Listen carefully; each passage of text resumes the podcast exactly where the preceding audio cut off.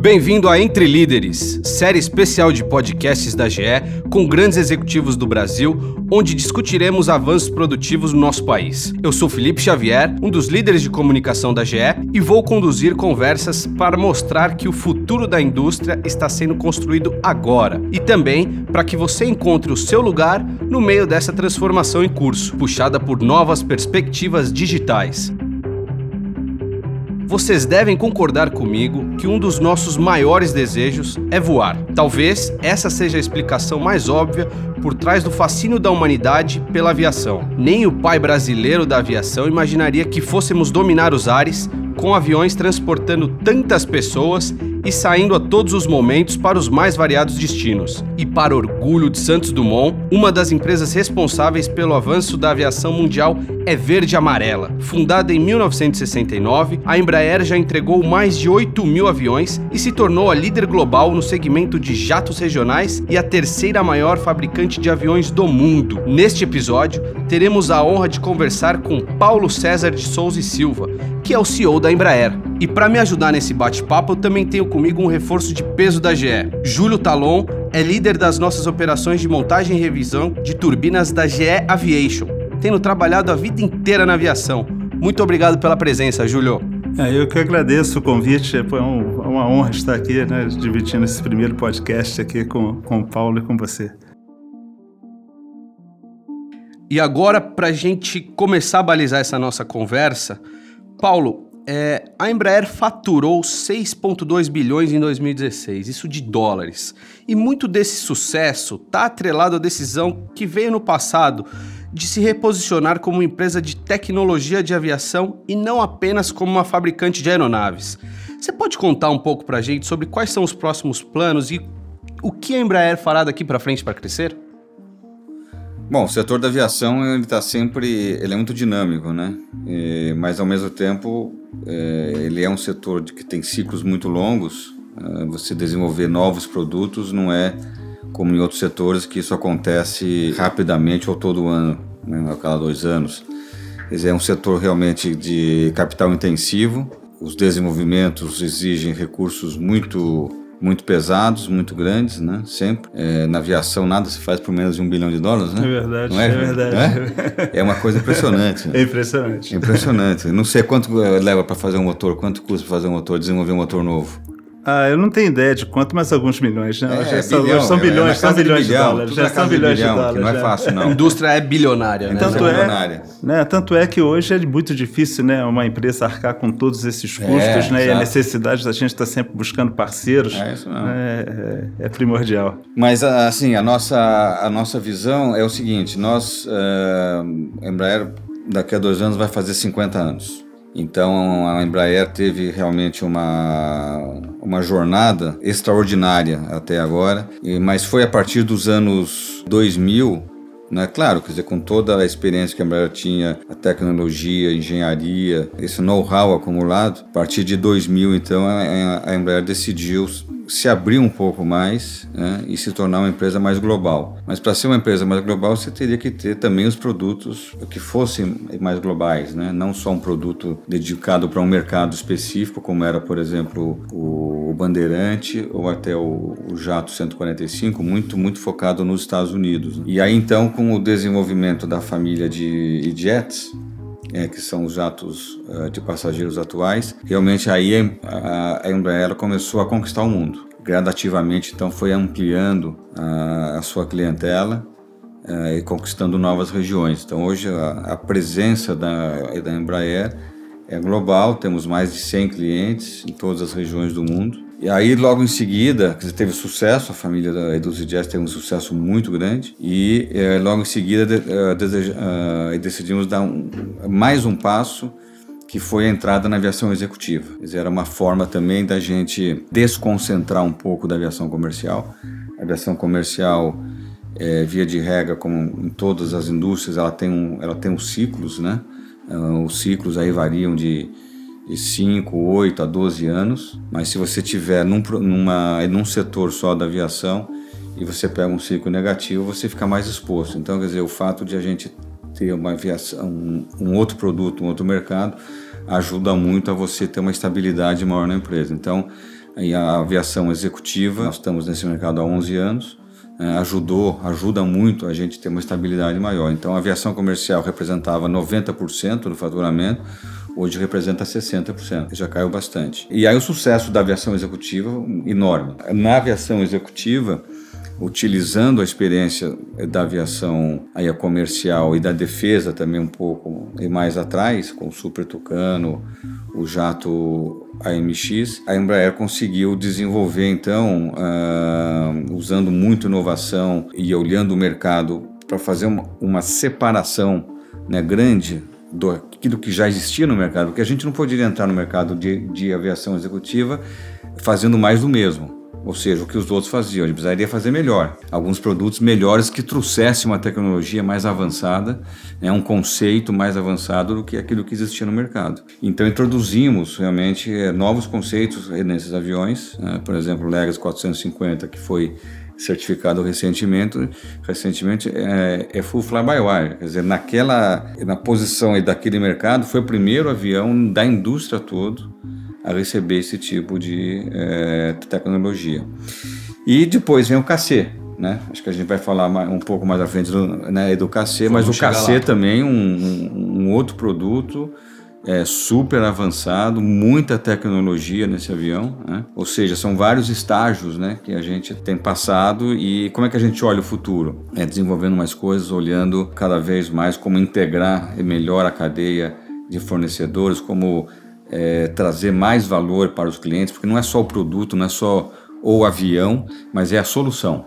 Né? Quer dizer, qual é a solução que o produto, mais o serviço, mais financiamento, mais leasing, ou seja, é todo realmente uma solução que a gente precisa levar ao cliente. Muito legal, Paulo. E pensando um pouco nessa cultura de inovação que você precisa estabelecer para entregar aviões e soluções melhores, é, eu acredito que haja espaço para você fornecer e receber também inovações tecnológicas por meio de parcerias. Existe alguma coisa que vocês estão fazendo nesse sentido já? Ah, a gente faz muito, quer dizer, a parceria é, ela é constante na Embraer, né?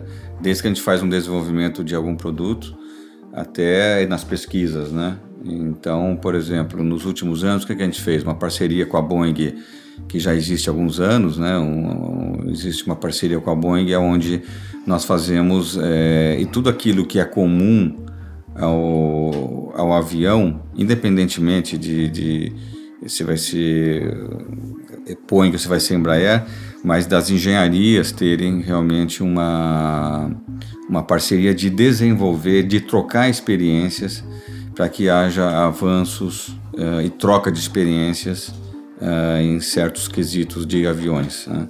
Então, por exemplo, cockpit uh, foi um deles, em flight operations existe também essa parceria e mais recentemente com a Boeing fizemos aí o desenvolvimento do biocombustível, uhum. né? O avião, o avião bio uh, que foi lançado acho que dois anos atrás, né, que voa aqui no Brasil. 170. Por sinal, voou com turbina da GE. Com turbina da GE, é. sem dúvida. o, o CF34-8. É, exatamente. Né? exatamente. Que é um belíssimo motor. É. Então, é, essa, essa parceria existe. Temos várias outras parcerias. Mais recentemente, agora, é, e aí já entrando um pouco no digital também, né? Essa parceria com a Uber que a gente anunciou uh, esse ano, olhando um pouco já coisas do futuro realmente. Como funciona essa parceria? Essa parceria é o seguinte: nós, é, nós decidimos uh, o ano passado e anunciamos em janeiro desse ano uh, criar esse Embraer Innovation Center. Né? Nós temos um centro de desenvolvimento de engenharia e tecnologia na Flórida, em Melbourne onde é a nossa planta de montagem dos jatos executivos, e utilizando então esses engenheiros e, e, com a necessidade de a gente abrir mais o digital, em transformação digital, inovações, novos modelos né, de negócio, é, fomos ao, ao, Vale do Silício, estamos indo a Boston também, é, para procurar realmente nesses locais é, é essas capacidades. E ali logo surgiu essa possibilidade de uma conversa com o Uber e, e a Uber então é, é, é, nos mostrou esse, esse projeto de desenvolver uh, um VTOL, eVTOL, que é o Electric uh, Vertical Takeoff and Landing uh, Vehicle, para ser utilizado nas regiões urbanas. Né? Então, é, enfim, é, a Uber tem essa visão de futuro, é, dado a experiência que eles têm hoje de, é, do Uber carro, né? e uma grande necessidade de, nas, nas grandes regiões metropolitanas de você ter algo mais rápido. Então, até usando né, o, o Uber carro, levando o passageiro até, até um local onde ele vai pegar esse veículo e vai fazer uma transição, uma locomoção mais rápida para outros lugares. Né? E, então, por exemplo, você pega aqui a nossa região aqui de São Paulo, para você ir de São Paulo para Guarulhos, de São Paulo para Campinas, de São Paulo para para São José, enfim, esses deslocamentos até uns 100 quilômetros, 120 quilômetros, de você fazer realmente em 20 minutos, né, 15 minutos, depende aí qual é a localização. Né? Então existe uma demanda muito forte para isso, né, muito forte. Então a gente fez essa parceria, a Uber, é, quer dizer, nós entendemos que a Uber ela tem um modelo, né, né, vamos assim, ela conhece a demanda e tem a plataforma, né, e a Uber entende que nós temos a competência de desenvolver um produto que seja extremamente é, seguro, com uma taxa de eficiência bastante elevada, porque nós fazemos aviões para jatos, para empresas regionais. Né? Por exemplo, a empresa regional de aviação, ela faz muito mais né, ciclos do que uma empresa que não é regional. Né? Por exemplo, o nosso avião ele ele pousa e decola é, umas 10 vezes por dia, porque ele voa uma, uma hora e meia, duas horas, enquanto que os outros aviões maiores levanta voo já voa 3, 4 horas, ou seja, a ciclagem nossa é muito maior. Quando a ciclagem é muito maior, o avião ele está muito mais exposto, ou seja, há um desgaste muito maior, ele está muito mais exposto, mas nós temos uma competência muito grande em desenvolver avião para essas empresas. Né? Então, como esse veículo ele vai levantar e pousar, sei lá, mais de 15, 20 vezes ao dia, precisa ser extremamente reliable. Ele não pode, um, certo momento, ele pousar, ter uma pane e daí ele tem que ficar lá um dia até, até consertar. Dizer, não pode. Não pode tem que parar. ter essa visão de que. Então a Uber entendendo isso e, e, e também entendendo que a, a, experiência que nós temos em dominar o ciclo uh, integral da, uh, do projeto, desenvolvimento, certificação, fabricação em massa né, de avião e entrega e o pós-venda. O serviço do pós-venda também, que é muito importante. Então, eu, eu acho que é uma, um casamento interessante. Né? Não, a gente não sabe se isso vai dar certo ou não. Acho que é uma, é uma visão né, nesse momento. Né? Claro que depende de autoridades uh, aprovarem a certificação, aprovar o conceito depois da certificação. Né? Você está falando uma coisa é você ter drones que voam hoje em dia, outra coisa é você colocar uh, o ser humano dentro de um veículo desse para voar e, e, fazer isso em, em, escalas bastante elevadas. Né? Então a gente tem um processo ainda pela frente, mas o roadmap é que em 2020 a gente faça um primeiro voo em, uh, em Dubai, vai ter exposição internacional em Dubai, 2020, depois voaria em Dallas, uh, e entrar em operação comercial em 2023. Esse, esse é o roadmap hoje.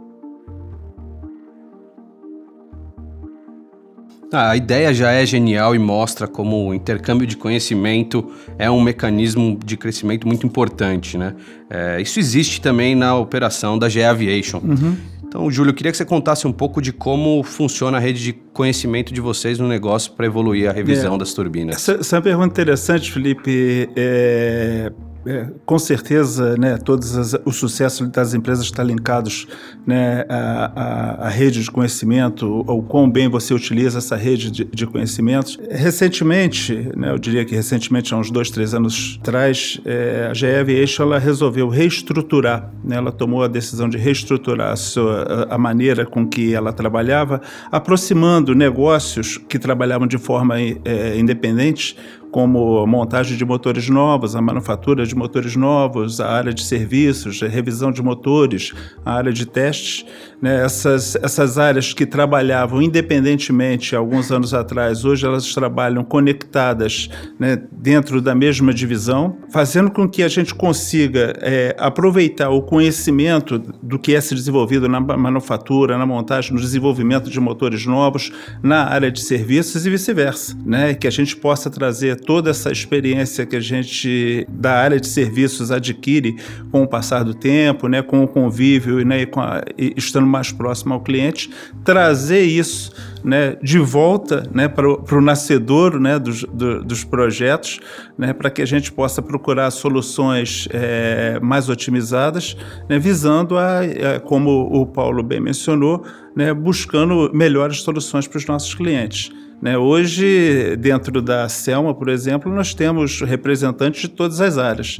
Né? Nós temos grupos de engenharia que reportam direto ao pessoal de manutenção, é, os grupos de engenharia né, que estão linkadas ao, ao time de, de, design, desenvolvimento de novos produtos, montagem de motores novos. Né? E soma-se a isso né, recentemente o, o nosso centro de pesquisas no Rio, né, que tem um time é, focado né, em inovação, desenvolvimento de novas tecnologias para aviação. Então, eu diria que hoje né, essa rede ela se completou né, com o nosso centro de pesquisas aqui e os resultados eu acho que têm sido bastante satisfatórios, na minha opinião.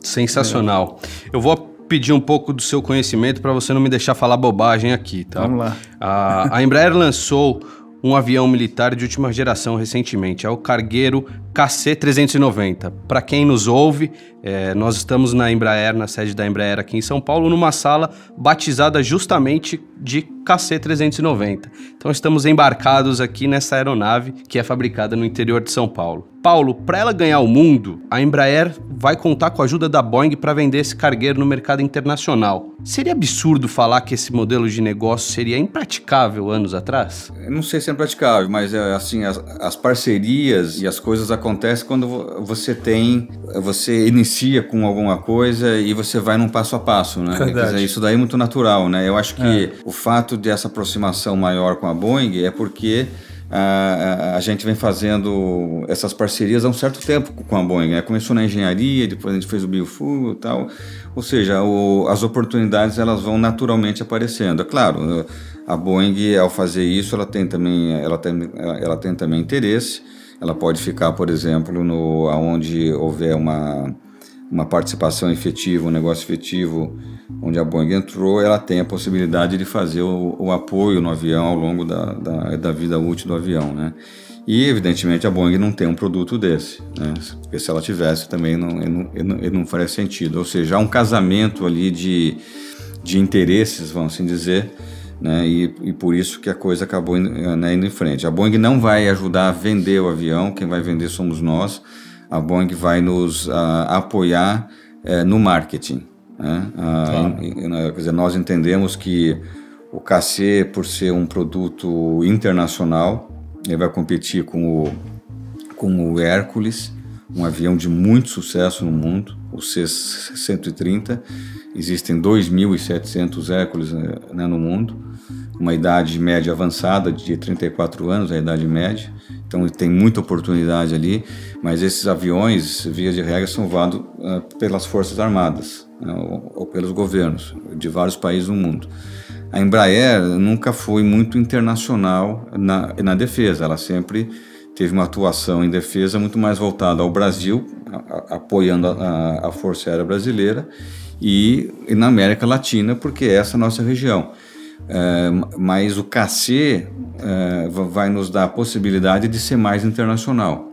Mas para ser mais internacional, a gente precisa de um apoio de um player que tenha realmente contatos, que uh, exista uma penetração em certos países onde a gente não tem acesso. Então daí surgiu então essa possibilidade com a Boeing.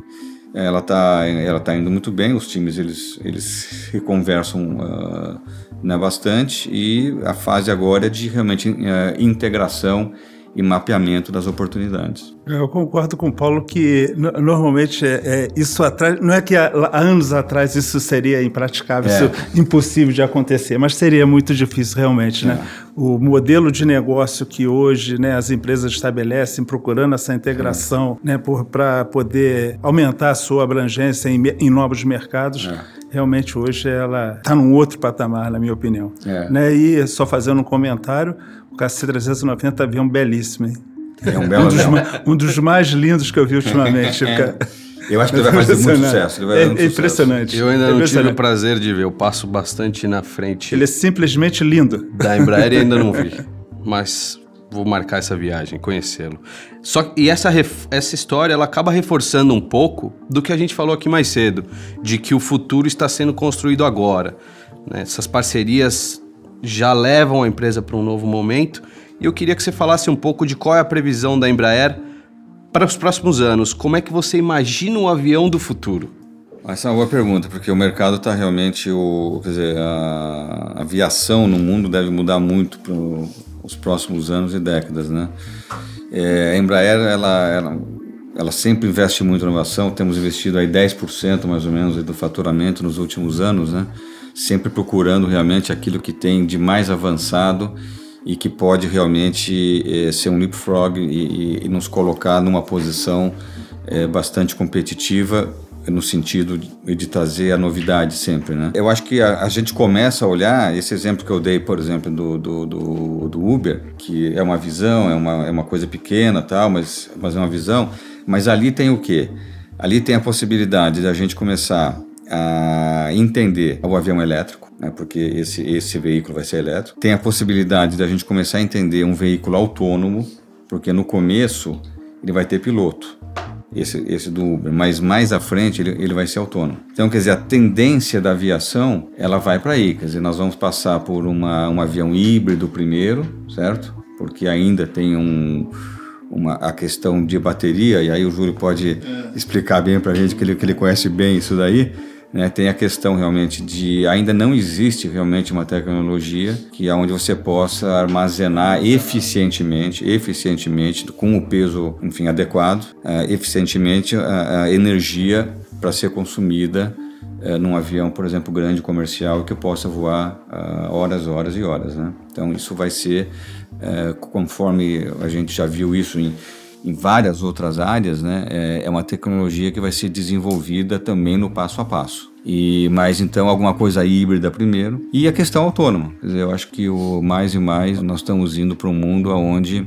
é, o ser humano vai ter uma, uma influência é, mais reduzida. Né? É, eu acho que na aviação comercial o, o voo autônomo ele vai ele vai demorar bastante. Quer dizer, eu acho que a tecnologia não demora muito, mas na aviação comercial tudo é mais lento, os testes têm que ser realmente bem mais, uh, mais prolongados, a, a, a, certitude realmente de, uh, do safety né, é, é, muito importante. Eu acho que nós vamos passar antes por um, uma fase mais à frente, daqui talvez 10, 15 anos, de um piloto só, e depois, eventualmente, mais à frente de ser, de ser autônomo, ou talvez o avião ele pode ser autônomo, mas a gente vai ter um piloto sempre lá, just in case, né? A gente não sabe como é que as uhum. coisas vão, é vão se desenvolver. Eu vejo assim, agora é um avião muito mais conectado, sem dúvida alguma, é super é, conectado, não só em termos de passageiro, mas em termos de, de empresa, avião é, com empresa aérea, avião com manutenção, é muito mais eficiente, né, onde ele pousa, ele pousa e ele já emitiu os sinais todos de qual é eventualmente a, a, a, manutenção que é necessária naquele momento, vai antecipar muitas manutenções, você vai ter um avião que vai ficar em solo muito menos tempo, as empresas vão ter muito menos estoque, porque você vai poder fazer a fabricação da peça em 3D printing, lá no aeroporto, lá ao lado do, do hangar. O avião está voando, emitiu o sinal, a impressora já está girando, o avião ele pousa, aquela peça já está lá. Ou seja, você não tem estoque, você não tem espera. Essa daí é a tendência. Ou seja, vai melhorar muito para as companhias aéreas, o custo vai ser uh, reduzido, os passageiros vão, vão ficar menos tempo em solo ou vão embarcar mais rápido. Né? E para os passageiros também vai ser mais eficiente, uma vez que o custo deve cair para todo mundo. Aí você, você olhando no ponto de vista né, de manutenção, né, pegando isso tudo que o Paulo acabou de falar, né, a gente vai cons conseguir monitorar a vida da aeronave, a vida do, do motor online o tempo todo, tempo né, para você tomar suas decisões em tempo real, poxa, faz esse tipo de manutenção, voa mais um pouco, é. né, vai ser uma coisa inimaginável. Né? A única coisa que eu espero é que os, os aviões do futuro continuem tendo turbinas, né? Para que nós é, continue, é. continuemos a revisá-las. Né?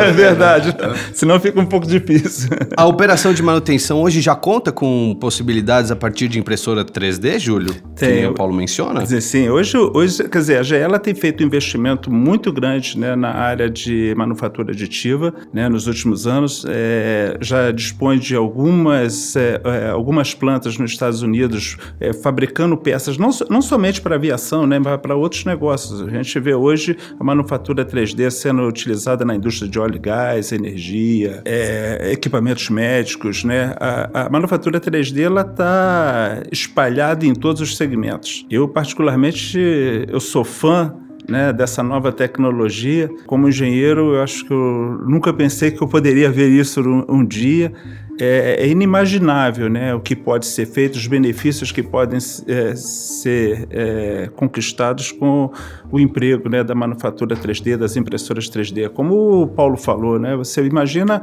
é, a possibilidade de você poder é, imprimir a peça que você está precisando ali na hora, na pista, para fazer a manutenção. E além de, né, com a manufatura 3D, você poder fazer peças, componentes que vão ter uma durabilidade muito maior, né? peças e componentes que não poderiam ser fabricados com processos convencionais, que hoje né, a, a, as impressoras 3D, a manufatura aditiva, é, te dá toda essa facilidade. Muito legal. Eu quero provocar os dois um pouquinho mais nessa coisa de discussão do, do avião do futuro. Você falou dos, dos veículos elétricos, né? Novas possibilidades a partir de decolagem, aterrissagem vertical, coisas nesse sentido. No futuro a gente vai transportar mais pessoas ou a tendência é que consiga se transportar menos pessoas, mas para onde elas querem? Como é que como é que você vê isso? Bom, eu acho o seguinte, eu acho que bom, o mundo avança de uma forma que realmente a gente fica chocado e preocupado muitas vezes, né? Porque é, parece que não tem fim essa, essa questão, quer dizer, Acho a, que não tem a velocidade com que as coisas têm acontecido nesse mundo digital é uma coisa impressionante, impressionante né? Impressionante. impressionante. Então, mas eu acho o seguinte, cara, eu acho que eu acho que o ser humano vai continuar a ser ser humano ainda, né? E ele vai querer ter os seus momentos né, de lazer, seja lá o que for, enfim. Eu acho que as viagens vão continuar. Né? Existe uma teoria aí que a coisa vai ser tão virtual, né?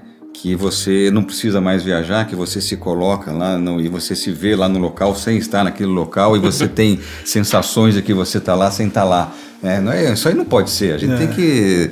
Acho que precisa parar um pouco também, back to basics, num certo, num certo momento, certo? Concordo. Porque senão esse mundo. Vai ficar sem graça, vai né? ficar sem graça pra caramba, né? Então, não, eu acredito que. Eu acredito que as pessoas vão realmente continuar a viajar, porque eu acho que é, existe a motivação para isso, existe realmente a, a é, como eu diria, vontade de se conhecer outros lugares é, e, e também o, a, troca. A, a, troca, o relacionamento, né? Uhum. Muitas vezes a gente fala é, por FaceTime, essas coisas, o que é, é legal, é super eficiente. Mas quem não quer mesmo tá lá na frente da pessoa né, e falando né, o face to face. Né? Então eu acho que isso, isso não vai acabar. E nós temos aí mercados que eh, na, na aviação e mercados novos, né? por exemplo, você pega toda a Ásia. A Ásia é uma região, é incluindo tudo na Ásia, Índia, China, tudo. Ali é uma região que é, o crescimento da aviação está aí na faixa de 12% ao ano.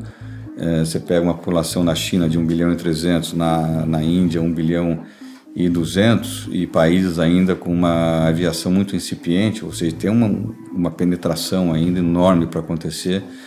E a Indonésia, outro país também enorme, né? É, e é isso sem falar que no, no, nosso mundo também.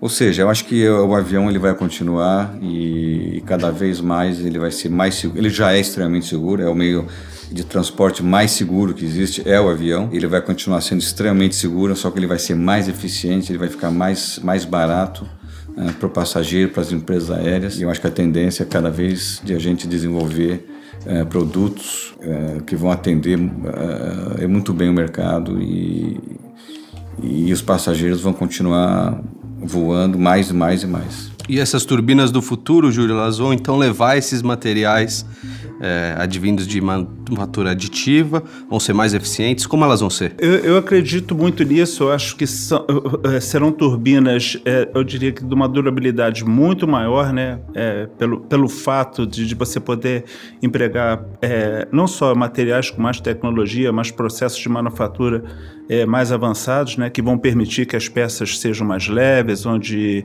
é, tem um melhor fluxo de refrigeração, consequentemente você consiga um, um, menor consumo de combustível, né, que impacta diretamente os custos da, da, das linhas aéreas. Caminha nesse sentido né, de que os motores do futuro vão ter cada vez mais durabilidade, processos de recuperação e de revisão é, mais simples, eu diria. Eu acho que é, passa por aí. onde os, os lead times de, de, revisão de motores vão ficar cada vez menores, né, onde vai ficar mais, mais simples né, se fazer a revisão de uma turbina e o que vai poder fazer com que né, as linhas aéreas otimizem seus, é níveis, aí, né? seus níveis de inventário, é. os níveis de spare que eles têm hoje. Eu acho que esse é o caminho, esse é o caminho que eu acredito que é, essa área de revisão de motores vai seguir. Muito bom. Paulo, eu devo estar sendo invejado por milhares de pessoas que vão nos ouvir agora, porque conversar com o senhor é sempre uma oportunidade muito interessante e única. E eu não posso deixar de te perguntar como é que você chegou aqui à presidência da Embraer. Eu cheguei de avião. Queria que você contasse um pouquinho da sua trajetória. É assim, bom, eu não sou engenheiro, né? Então, ah. então eu, eu, me sinto bem à vontade, porque eu posso perguntar o que eu quiser para os engenheiros, porque eu não, não sou engenheiro, posso é. falar besteira, perguntar o que eu quiser. É não, mas é o seguinte, eu cheguei na Embraer em 97 e a empresa tinha acabado de ser privatizada e eu vim, eu entrei na área financeira, numa, numa área que é muito importante para os fabricantes de avião, que a área de financiamento aos clientes. É, raramente você vende avião sem, sem ter financiamento. Você está uhum. falando de um, um, bem de 30 milhões de dólares. Sim, são, um ativo. No mínimo, né? É, são raras as empresas que chegam e, e pagam e, e, tal. Sempre precisa de um financiamento. E aí, então, estruturar financiamentos, essas coisas todas. E, e isso me aproximou muito é, dos clientes, porque sempre é, tinha as discussões com as empresas aéreas, ia discutir um contrato comercial à venda, tinha que ter o financiamento. Então, eu estava junto sempre. Então isso me levou a ter realmente conhecer muito bem o mercado e ter essa atividade muito próxima dos clientes, de fornecedores também, porque aí entra a parceria. Yes. É, entra a parceria, por exemplo, GE mesmo, quando a gente lançou os e-jets, né?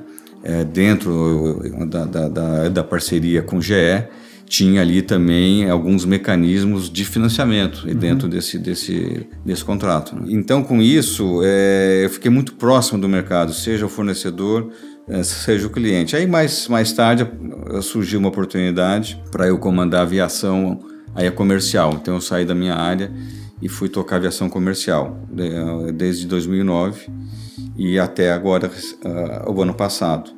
Aí apareceu a oportunidade e me convidaram. É, quer dizer, é o, é o maior negócio da empresa então, eu achei até uma loucura o que eles fizeram, mas mas é bacana. Acho que o negócio é um, é um, é assim, é um desafio bastante grande e eu estou muito contente assim com esse desafio. E qual foi o maior aprendizado que você teve desde que chegou a essa posição? Ah, a gente aprende toda hora, né? Toda hora. Eu acho que para mim assim, o que tá uma, uma das coisas, acho que não tem uma, mas tem algumas, mas das mais interessantes, eu acho que essa questão que o mundo está passando hoje de novos modelos de negócio, tecnologias novas, disruptivas. Está mudando o paradigma, né? Dizer, existe uma mudança de paradigma agora e as coisas vão acontecer muito rapidamente. Então, essa transformação digital e como você adaptar essa empresa para o futuro, e aí não é só é, no digital, mas as pessoas, quer dizer, fundamentalmente uma empresa é feita das pessoas. Né? Uma empresa é em função das pessoas que ela tem. Então, quer dizer, como é que a gente vai desenhar essa Embraer para daqui a 10, 15 anos? Quer dizer, quais, quem são as pessoas que vão tocar essa empresa no futuro? E isso a gente precisa é, trabalhar agora. Pô, já que nós estamos falando aqui de olhar a Embraer, né, olhar a indústria da aviação daqui a 10, 15 anos, né, Felipe? Pô, acho que a gente podia falar um pouquinho aí sobre né, a transformação digital, aí, a quarta revolução industrial, né? Vamos nessa, vamos nessa, vamos nessa Júlio. e eu acho que você pode começar puxando isso porque a operação da Selma mudou muito nos últimos anos. Conta um pouquinho pra gente dessa evolução. Nos últimos anos nós é, investimos muito né, em, em algumas tecnologias e mais recentemente a gente tem procurado investir bastante em ferramentas de é, para que você consiga é, monitorar e ter mais previsibilidade dos serviços necessários ao longo da vida das, das turbinas. Hoje a gente tem capacidade de monitorar as, as, turbinas em funcionamento né, de maneira que você consiga prever o momento certo né, de parada, da revisão e que você possa sugerir né, o, o melhor horoscópio, o melhor processo de trabalho né, e os serviços a serem feitos para que você otimize né, a vida daquele equipamento indo de encontro às necessidades é, dos nossos clientes. Né? É, esse é um serviço que muitas das vezes é muito customizado, porque cada cliente tem uma demanda, tem uma necessidade específica, e esse monitoramento motor a motor, cliente a cliente, região a região, você entender como funciona aquele equipamento, né, com todos esses fatores, ele é de primordial importância, né, para que a gente consiga entregar né, motores revisados mais eficientes e com custo mais competitivo. Isso reduziu o tempo de revisão de turbina e também de montagem de motor, porque você monta motor aqui no Brasil. Isso, nós montamos, inclusive nós montamos o CF3410E para o Embraer 190-195, né? começamos essa operação desde 2011, né? quando nós fizemos o, os primeiros motores, já entregamos mais de 300 motores para a Embraer, uma operação de muito sucesso. E o que a gente tem visto ao longo desses anos, né, que com todas essas tecnologias, essas transformações, a, otimização dos processos, a gente tem visto né, a redução é, do tempo de entrega, do lead time, e esse, na realidade, né, Felipe Paulo, é um dos nossos é, orgulhos. Nós entregamos mais de 300 motores para a Embraer, todos eles on time. Né? Nós nunca perdemos uma data de entrega do motor. E eu diria que isso muito fruto né, de todos esse, esses fatores, uhum. né, de toda essa evolução é, tecnológica, inovação, né? E esses ganhos de produtividade que né, isso tem é, trago para as nossas operações. E o motor é uma parte do avião, uma parte considerável do avião, mas pensando na, na cadeia inteira do seu lado, Paulo, como é que esses conceitos digitais estão sendo incorporados na operação da Embraer? Bom, a gente tem várias iniciativas, né? Quer dizer, tanto na área industrial, de manufatura, como na área de, de gestão de estoque, como no próprio produto avião e no serviço também. Dizer, estamos indo mais e mais para essa, essa, questão digital. Ainda tem, evidentemente, que oportunidades ilimitadas, né? É, mas nós temos uh, bastante avançado com robótica, com, uh, com inteligência artificial já em algumas áreas, com o avião uh, já emitindo da mesma forma que os motores têm uh, uma série de sensores no avião que enquanto ele está voando ele já começa a é, emitir a relatórios, né? E que você pode antecipar manutenções e tudo isso. Enfim,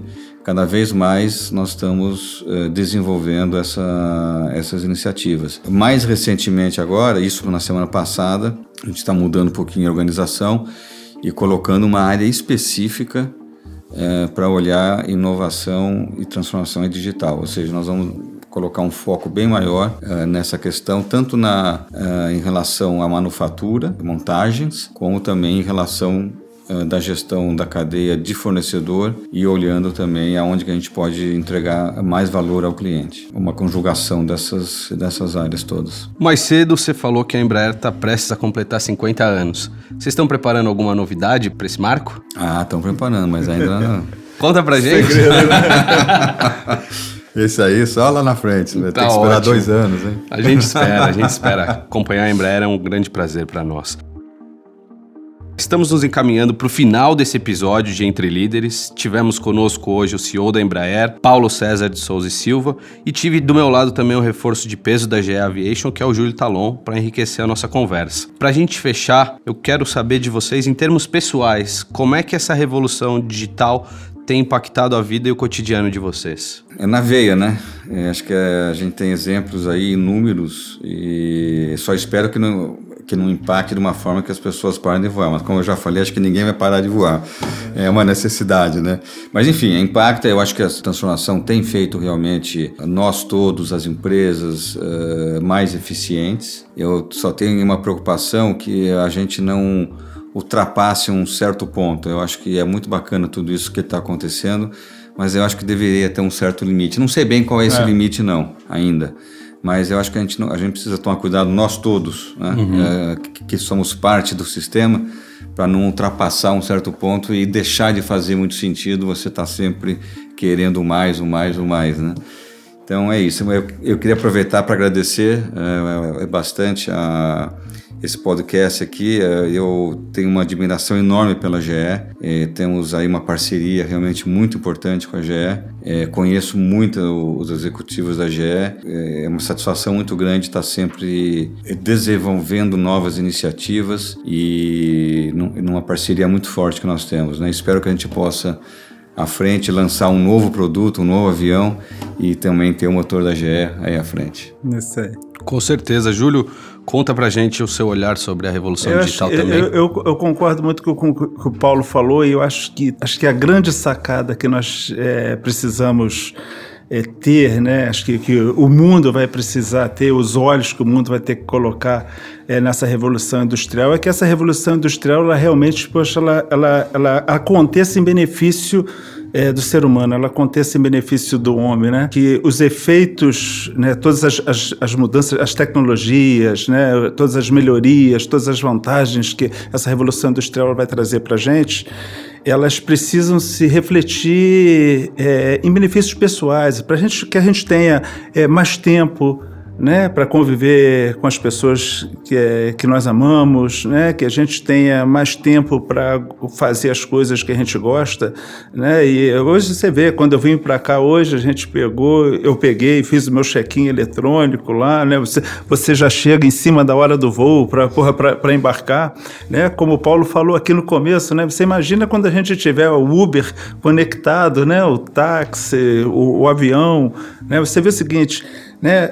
Na realidade, você vai ter mais tempo para você viver a sua vida e fazer coisas que você é, realmente é, gostaria de gastar mais tempo e hoje a gente não tem.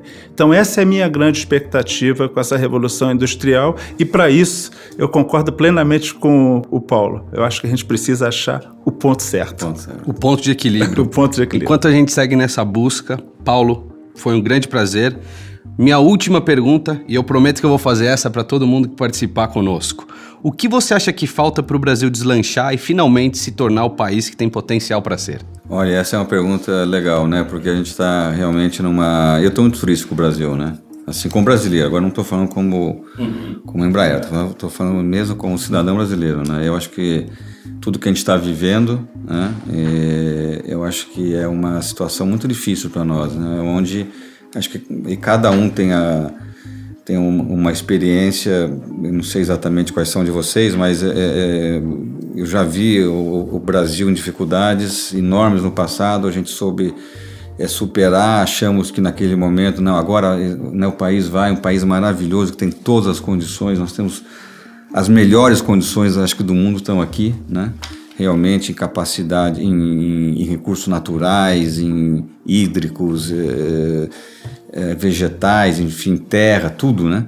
E temos uma economia, eu diria, avançada, uma economia super diversificada em relação a muitos outros países emergentes, super diversificada, uma capacidade empresarial muito grande, é um país jovem, é um país inteligente, e nós não conseguimos realmente achar o caminho do crescimento sustentável, do desenvolvimento sustentável. Via de regra, vem alguma coisa e muda o, né, o rumo. Então, isso que a gente está vivendo hoje, não só a crise, a crise econômica, mas a, evidentemente a política, eu acho que mostra muito que o que a gente mais precisa mesmo, eu acho que é a educação. Né? Quer dizer, um país que é, é a oitava economia do mundo, mas aquele índice que eu esqueci o nome dele agora, que mede educação no mundo, nós estamos em, em 55 lugar, né, onde mostra que os alunos saem das escolas e não sabe fazer conta, ou seja, nós estamos muito atrasados. E eu acho que o país reflete muito isso. Sei que é um grande resumo, talvez, mas se a gente não investir em educação, esse país não vai sair da onde a gente está. Vai ser crise atrás de crise. Verdade. Excelente. Com essa conversa sensacional, encerramos aqui este Entre Líderes, com foco na aviação. Foi um enorme prazer conduzir essa conversa e muito obrigado aos dois pela presença. Aos que nos ouvem, acompanhem os episódios da série Em Caminhos para o Futuro em nosso blog GE Reports Brasil.